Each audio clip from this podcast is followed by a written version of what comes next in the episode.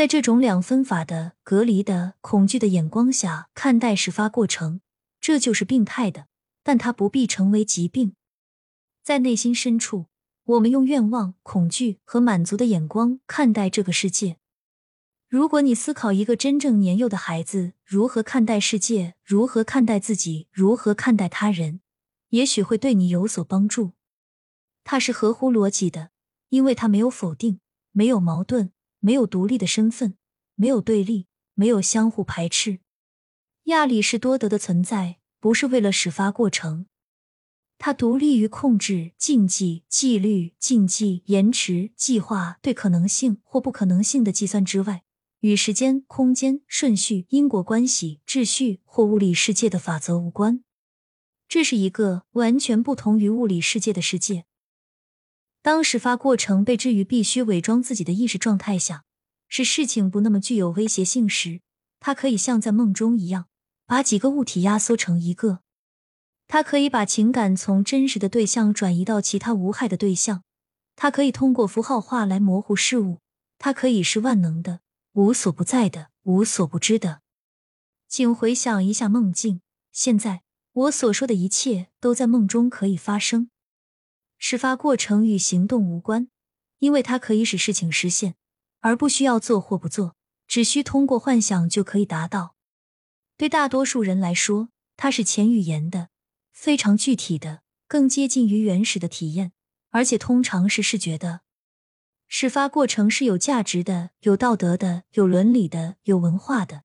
它先于善与恶。现在，对大多数文明人来说，仅仅因为它被这种二分法所隔离，他就变得幼稚、不成熟、疯狂、危险、可怕。记住，我曾给出了一个人完全压制始发过程的例子，并完全隔离了无意识。按照我所描述的特殊方式来看，这样的人其实是一个病人。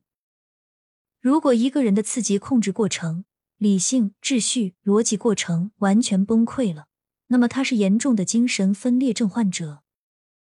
我认为人们可以看到这将导致什么后果，在健康的人身上，特别是可以做出创造的健康人身上。我发现他会以某种方式将事发过程和刺激过程结合起来，既有意识又无意识，既有深层的自我，也有有意识的自我。他的做法成功且富有成效。我当然可以报告这种可能性，尽管这不是很常见。也当然可以通过心理治疗来协助这个过程，更深入、更长久的心理治疗效果会更好。在这种融合过程中，始发过程和刺激过程相互参与。然后在性质上发生变化，无意识不再显得可怕了。这会是一个能与无意识共存的人，与他的志气、他的幻想、他的想象、他愿望的实现、他的女性气质、他的失意、他的疯狂共同生活。他是那样一个人，正如一位精神分析学家的一句妙语：“发生倒退来为自我服务。”这是自愿的倒退，这就是那种随时可以发挥创造力的人。我想我们会对此深感兴趣。在极端情况下提到的那种强迫症患者是无法玩乐的，他不能放松自己。例如，这种人往往避免参加聚会，因为他很明智，不想在聚会上表现丑态。这样的人害怕醉酒，因为这样他会失去控制，而这对他来说是很大的危险。他必须时刻控制自己。他们可能无法被催眠。因为他可能会对被麻醉或完全失去意识而感到害怕。这些人试图在一个聚会上表现的有尊严、有秩序、有意识、有理性。这就是当我说一个人对他的无意识感到足够自在的时候，他无论如何都能释放自己的意思，在这个聚会疯狂一下，做一个傻瓜，玩一个恶作剧，并享受其中。无论如何，也可以享受一段时间的疯狂。正如精神分析学家所说的，为自我服务，这就像一种有意识的、自愿的倒退，而不是试图时刻保持尊严和受控。也许我现在能多说一些关于这种对无意识的开放态度。整个心理治疗、自我治疗、自我认识的过程很困难，因为就目前的情况而言，对我们大多数人来说，意识和无意识是相互隔离的。你如何让这两个世界——精神世界和现实世界——彼此感到舒适？一般来说，心理治疗的过程是一个缓慢对抗的过程，一点一点的在技术人员的帮助下接触到最上层的无意识。他们被暴露、被容忍、被同化，结果证明他们并不那么危险，也不那么可怕。接着是下一层，再下一层，让一个人去面对他非常害怕的东西，也是同样的过程。然后他会发现，面对他时，并没有什么好害怕的。他一直害怕他，因为他通过自己过去孩提时代的眼光来看待他，这是幼稚的误解。孩子害怕并因此受到压抑的东西，被推到了尝试学习、经验和成长的范围之外。他一直待在那里，直到被一些特殊的过程拖出来。意识必须变得足够强大，敢于与敌人友好相处。纵观历史，在男女之间的关系中，也可以找到相似的类比。男人一直害怕女人，因此在不知不觉中支配着他们。我相信这和他们害怕他们的始发过程的原因是一样的。记住，动力心理学家倾向于认为，男人和女人的关系很大程度上是由这样一个事实决定的：女人会提醒男人他们自己的潜意识，也就是他们自己女性的一面，他们的温和与柔弱等。因此，与女性斗争或试图控制她们、贬低她们，是控制我们每个人内心潜意识力量的努力。惊恐的主人和愤愤不平的奴隶之间不可能有真爱。只有当男人变得足够强大、足够自信、足够融合，他们才能容忍并最终欣赏自我实现的女人，真正有着完满人性的女人。但理论原则上说。如果没有这样一个女人作为伴侣，任何一个男人都无法成功实现他自己。因此，坚强的男人和坚强的女人是互为条件的，否则二者都无法生存。他们同时也互为因果，因为女人成长为男人，男人也成长为女人。最后，当然，他们也是彼此的回报。如果你是个足够好的男人，你会得到这样的女人。这样的女人，你值得拥有。因此，回到我们作为类比的健康始发过程和健康刺激过程中来，或是健康的幻想和健康的理性，需要彼此的帮助，才能融合成一个真正的整体。按时间顺序，我们对始发过程的认识，首先来自对梦、幻想和神经过程的研究，然后是对精神病和疯狂过程的研究。这种知识一点一点的才摆脱其病理学上非理性、不成熟和原始不良意义的污点，直到最近，我们才从对健康人的研究中充分意识到每个人的创造性过程，意识到娱乐、审美观、健康爱情的含义、健康成长和形成以及健康的教育。每个人都既存在心理世界，又存在自然世界中，既是男性又是女性，既是成人又是孩子。既理性又非理性，既是诗人又是工程师。如果每天都着力于尝试达到唯一的纯粹的理性，认为只有科学的、只有合乎逻辑的、只有理智的、只有实践的、负责的才是正确的，我们会慢慢受到损失。一个完全的人，一个成熟的人，必须同时在这两个层面上对他自己起作用。现在将人性的这种潜意识污名化为病态而非健康的观点已经过时了，这就是弗洛伊德最初的想法。但是我们已经知道并非如此。我们了解到，全面的健康意味着在各个层面都可以发生作用。我们不能再把这一面说成是恶而不是善，说成是低级而不是高级，说成是自私而不是无私，说成是兽性而不是人性。纵观人类历史，尤其是西方文明史之中，基督教的历史，总是存在这样一种两分法。我们不再需要将自己二分为洞穴人和文明人、魔鬼和圣贤。我们可以看到，二分法并不合理。这种非此即彼的二奇的和分裂的过程，使得我们创建了病态的此和彼，也就是病态的意识和病态的无意识，病态的理性和病态的冲动。正如你在电视上能看到的，在所有的智力竞赛节目中，理性是一种病态。我听说有个可怜的家伙，是个赚了很多钱的古代史专家。他告诉别人，他之所以成为古代史教授，仅仅是因为他熟背了整部剑桥古代史。他从第一页开始，一直读到最后。现在他对里面的每一个日期和名字耳熟能详了。可怜的家伙！欧亨利有一个故事，讲的是一个人认为，既然百科全书包含了所有的知识，他就不用去上学了，只要记住百科全书就行了。于是他从开始背诵一直到结束。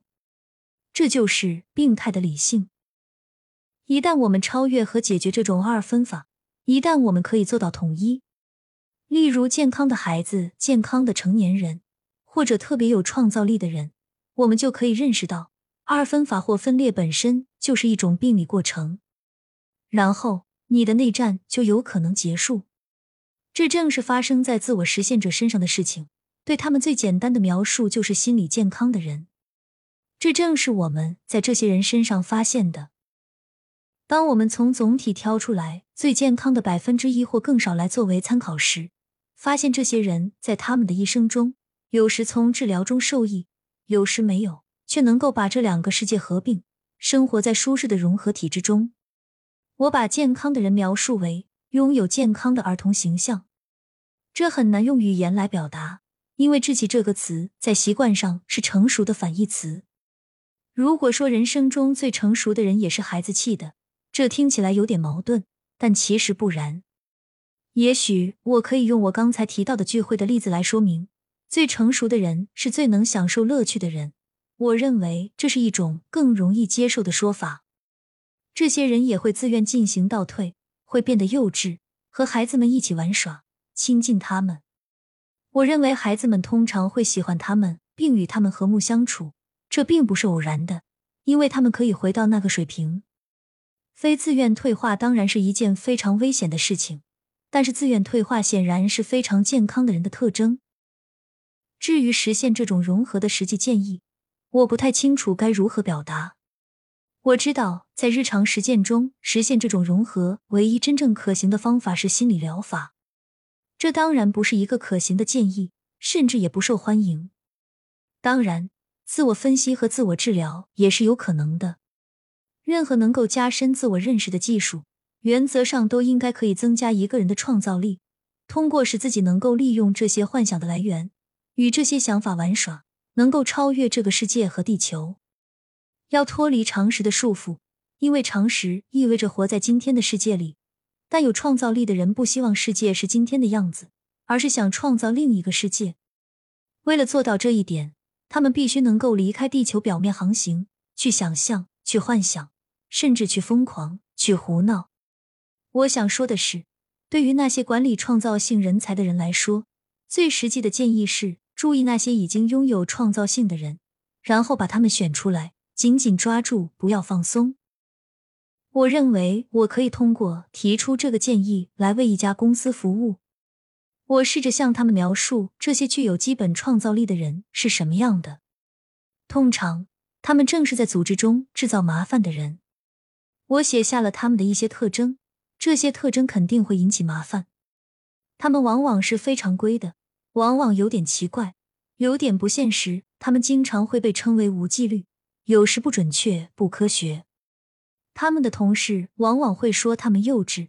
不负责任、疯狂、胡闹、投机、无挑剔、无规则、情绪化等，听起来像是对流浪汉、波西米亚人或怪人的描述。值得强调的是，我假设在创造力的早期阶段，你必须是一个游民，必须是一个放荡不羁的人，一个疯狂的人。头脑风暴是可以帮助我们走向具有创造力的秘诀，因为这来自那些已经成功的具有创造性的人。在思考的早期阶段，他们让自己变成了这种人，让自己完全不挑剔，允许各种疯狂的想法进入他们的头脑。在巨大的情感和热情爆发中，他们可能会写下诗歌或公式或数学解决方案或制定理论或设计实验。然后，也只有到那时，他们才会进入刺激过程，变得更加理性、更加可控、更加具有批判性。如果你试图在这个过程的初始阶段就保持理性、可控和有序，你将永远无法实现它。我印象中的头脑风暴正是如此：无批判性、信马由缰的想法，自由的联想，把这些都摆在桌面上，五彩缤纷，然后再抛掉那些不好的想法或无用的思路，取其精华。如果你害怕犯下疯狂的错误，那么你也永远不会得到任何好的想法。当然，这种波西米亚式的活动不一定是一成不变的，也不一定会延续下去。我说的是，当他们想要成为那样的人，倒退来为自我服务，自愿倒退，自愿疯狂，自愿进入无意识。这些人后来可以戴上帽子，穿上长袍，变得成熟、理性、明智、有序。并以批判的眼光审视他们在一股巨大的热情和创造激情中所产出的东西，然后他们有时会说：“他诞生的时候感觉很棒，但他本身很糟糕。”然后把它扔掉。一个真正完整的人可以是刺激的，也可以是始发的。他可以既幼稚又成熟，可以倒退再回到现实，在他的回应中变得更有控制力和批判性。我在上文中提到，这对一个公司或者至少对公司里负责创意的人员很有用，因为他非常重视服从命令以及很好的适应组织。我不知道一个组织管理者将如何解决这些问题，也不知道士气会受到什么影响。这不是我的问题。我不知道怎样在一个必须做有序工作的组织中使用这样的人。一个想法只是一个非常复杂的工作过程的开始。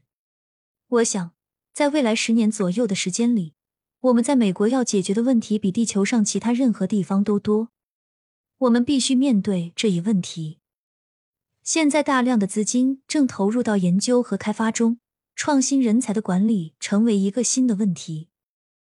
然而，我毫不怀疑，那些在大型组织中运作良好的实践标准。绝对需要某种形式的修改和修订。我们必须找到一种方法，允许人们在组织中表现出个人主义。我不知道它将如何完成。我认为这必须是一种实践的计算，尝试不同方法，最后得到一个经验的结论。我想说的是，如果发现这些特征不是疯狂的，而且是创造性的，那将是有帮助的。顺便说一句。我不想对这样做的每个人都做出良好的定义，因为有些人真的很疯狂。现在我们已经开始学会区分，要学会尊重或至少以开放的眼光看待这种人，并试图以某种方式使他们适应社会。如今，这些人通常都是独行侠。我认为你会在学术环境中找到他们，而不是在大组织或大公司中。他们在那里更自在。因为他们可以随心所欲的疯狂。不管怎样，就算每个人都认为教授很疯狂，这其实对任何人都没有多大影响。他们不需要任何人的肯定，除非授课。但是教授通常有足够的时间去他的阁楼或地下室幻想各种各样的东西，无论他们是否实际。但是在一个组织中，你通常需要付出。